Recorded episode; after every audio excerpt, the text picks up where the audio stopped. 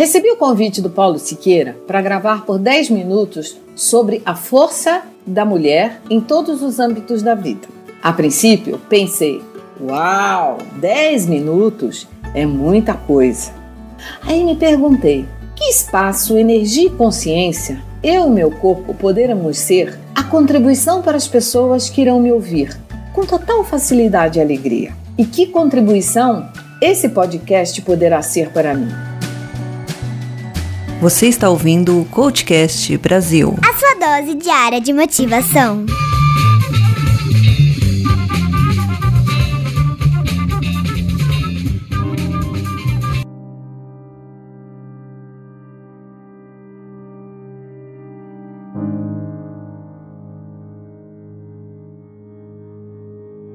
Escolhi falar sobre a resiliência da mulher. O que me levou a falar sobre este assunto? Bem, passei por muitas situações difíceis ao longo dos meus anos de vida e sei que minha história pode ser igual à sua e de milhares de outras mulheres ao redor do planeta. Antes de mais nada, quero trazer a definição de resiliência no comportamento humano. A resiliência é uma postura estratégica de enfrentamento para conseguir superar os desafios, limitações e adversidades do dia a dia é procurar despender a energia em possíveis soluções para o problema. Muitas pessoas acreditam que nascemos resilientes, o que é um engano. A resiliência, ela pode ser desenvolvida ao longo da vida. Desenvolvi a minha resiliência desde os 5 anos de idade, quando tive uma situação muito complicada, em que tive que fazer escolhas. Podia culpar o mundo pelos meus problemas, me colocar como vítima da situação me fechar para o mundo, ficar doente, acreditar que nada daria certo na minha vida, ou sacudir a poeira, dar a volta por cima e seguir em frente. Escolhi sacudir a poeira, dar a volta por cima e olhar o que eu aprendi com a situação. Naquela época, não sabia que isso já era um caminho para desenvolver a minha resiliência. Ao longo dos anos, foram acontecendo várias outras situações, umas mais complexas e outras menos, nas quais precisei me adequar, rever os caminhos, mas uma coisa continuava a pulsar dentro de mim: que eu poderia seguir em frente e aprender com as situações. E o mais importante, manter meu otimismo, bom humor e que existia um sentido para a minha vida, mesmo que eu ainda não soubesse. Um dos grandes questionamentos foi que, como mulher, jamais me vi como mãe 24 horas por dia. E isso, na minha época, era um absurdo. Como casar, não parar de trabalhar para cuidar dos filhos? Eu iria abandoná-los numa creche? Bem, lidar com as críticas, julgamentos, opiniões, conselhos e avaliações é um dos grandes desafios que temos ao longo da vida. Escolhi trazer para vocês um acontecimento na minha vida em que a resiliência foi imprescindível: o câncer. E sei que muitas mulheres passaram ou passam por isso até hoje. E quem sabe eu possa ser uma contribuição.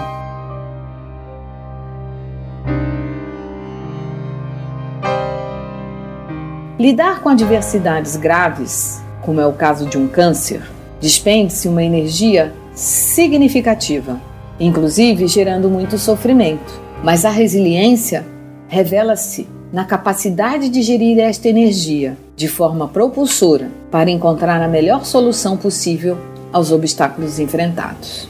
E como ter este pensar estratégico em um momento de tanta dor, angústia e medo? Como ser resiliente quando o tratamento da doença é extremamente cruel e o prognóstico indica a possibilidade de pouco tempo de vida? A resposta está em acreditar que é possível, é ter esperança de que tudo vai melhorar. Mas não é uma esperança que somente espera sem agir. É ter confiança nas estratégias desenvolvidas para a mudança e de que não há dúvida de que a doença poderá ser superada. Como acreditar e confiar podem interferir na superação e até no prolongamento do tempo de vida prognosticado. Minha história começa no ano de 2001, quando estava trabalhando e tive um sangramento. A princípio, me senti assustada, mas como sou uma pessoa otimista, achei que seria algo simples de ser resolvido. O otimismo em relação à vida vem desde minha infância, quando via as situações de adversidade com bom humor, entusiasmo e esperança de que sempre podemos fazer algo para mudar.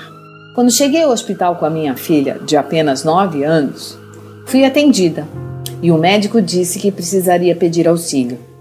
Meu alerta ligou, fizeram um exame, daí iniciou uma hemorragia que não parou mais. Foi importante, além de analisar o contexto, ter uma alta empatia e ser empática. Ser empática com a minha filha, pois me vi no lugar dela, indefesa, assustada e sem ter em quem se apoiar. Informei aos médicos que não poderia ir para o UTI antes do meu marido chegar, porque, em hipótese alguma, minha filha ficaria sozinha. E que seria importante eles verem como poderiam fazer. Eles encontraram uma solução de improvisar uma UTI no pronto-socorro até a chegada do meu marido. Passados alguns dias, a hemorragia estancou, fiz alguns exames e no dia da alta, o médico que me acompanhou pediu para que fosse ao consultório dele em uma semana para receber os resultados. Eu, como sempre, otimista, nada passou pela minha cabeça que pudesse ser algo grave. No consultório do médico, recebi a informação que tinha câncer e que haviam duas notícias. Uma boa, que eu fazia parte da estatística em diagnosticar esse câncer precocemente, e outra, que nenhum médico poderia dizer que estou curada.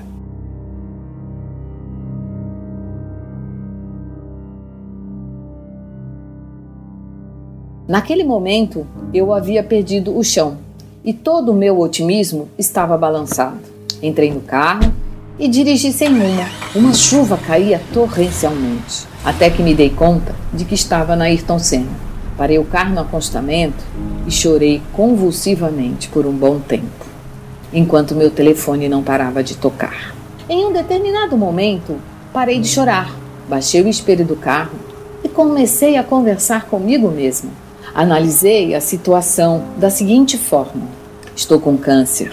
O que posso fazer para buscar uma solução, mesmo que não fosse de cura definitiva, mas que eu pudesse viver da melhor maneira possível? Eu tinha a minha parte a fazer, que eram os exames, a cirurgia. O que viria depois também teria que ser analisado. Investi-me de toda a autoconfiança que ainda me restava, lembrando de todas as situações de adversidade que já havia enfrentado na vida, como as tinha resolvido e que pensamentos sobre mim mesma poderiam me ajudar. Fui direto para o hospital, não tinha ideia de por que precisaria fazer tantos, tantos exames. Naquele momento, me perguntei qual era o sentido da minha vida e por que estava com câncer. E essa pergunta me acompanhou por muito tempo. Depois que me recuperei, fui buscar o sentido maior da minha vida. Qual o meu propósito? O que poderia deixar como legado? O corpo dá muitos sinais de que você não está bem. Por isso, é de suma importância prestar atenção a eles, aos sinais e evidências.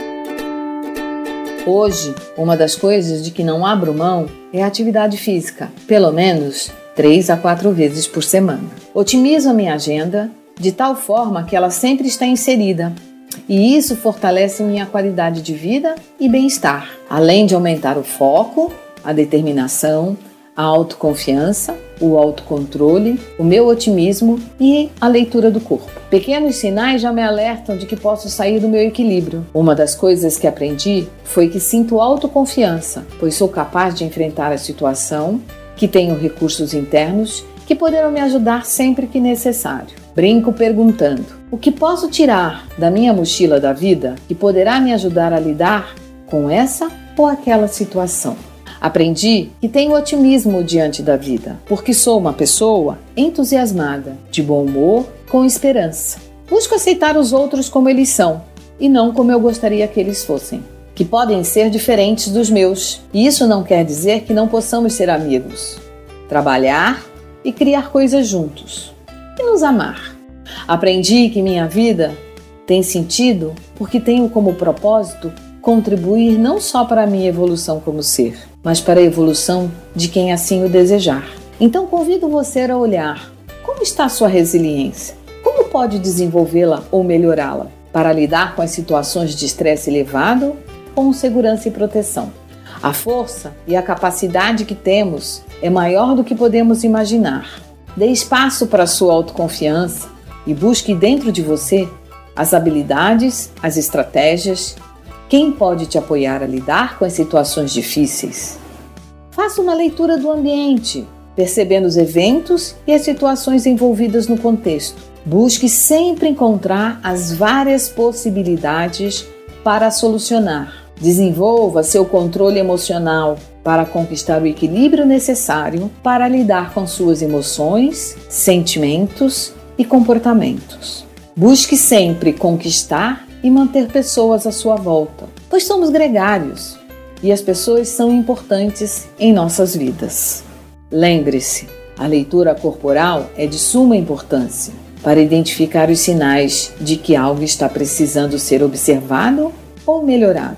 A empatia e a autoempatia é perceber o que é meu e que às vezes o outro não sabe lidar com a minha situação.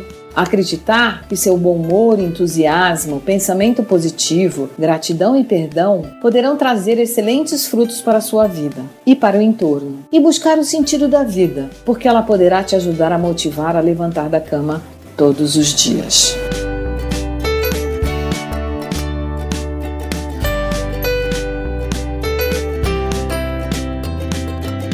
Sou Vânia Moraes, trabalho com coaching há sete anos, com mais de mil horas em processos de coaching. Sou facilitadora de grupos, facilitadora e terapeuta de barras de Access, uma ferramenta de expansão da consciência. Desenvolvo metodologias e aplico treinamentos de capacitação em resiliência, comunicação não violenta, formação de coachings, formação de líderes, apresentações, motivação e superação.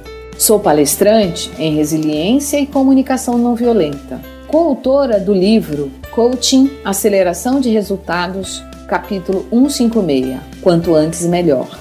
Colunista na revista Cloud Coaching, em que escrevo sobre a comunicação não violenta. Trabalho como voluntária com jovens aprendizes com coaching de grupo desde 2010. Meu site está em construção, mas aí ele vai para você. É www.vaniamorais, Vânia com W, Moraes com E.com.br.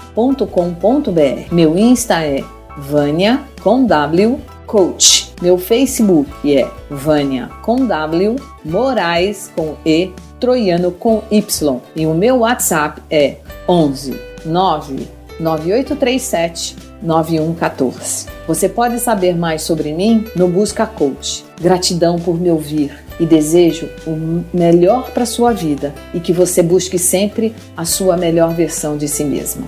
Um beijo.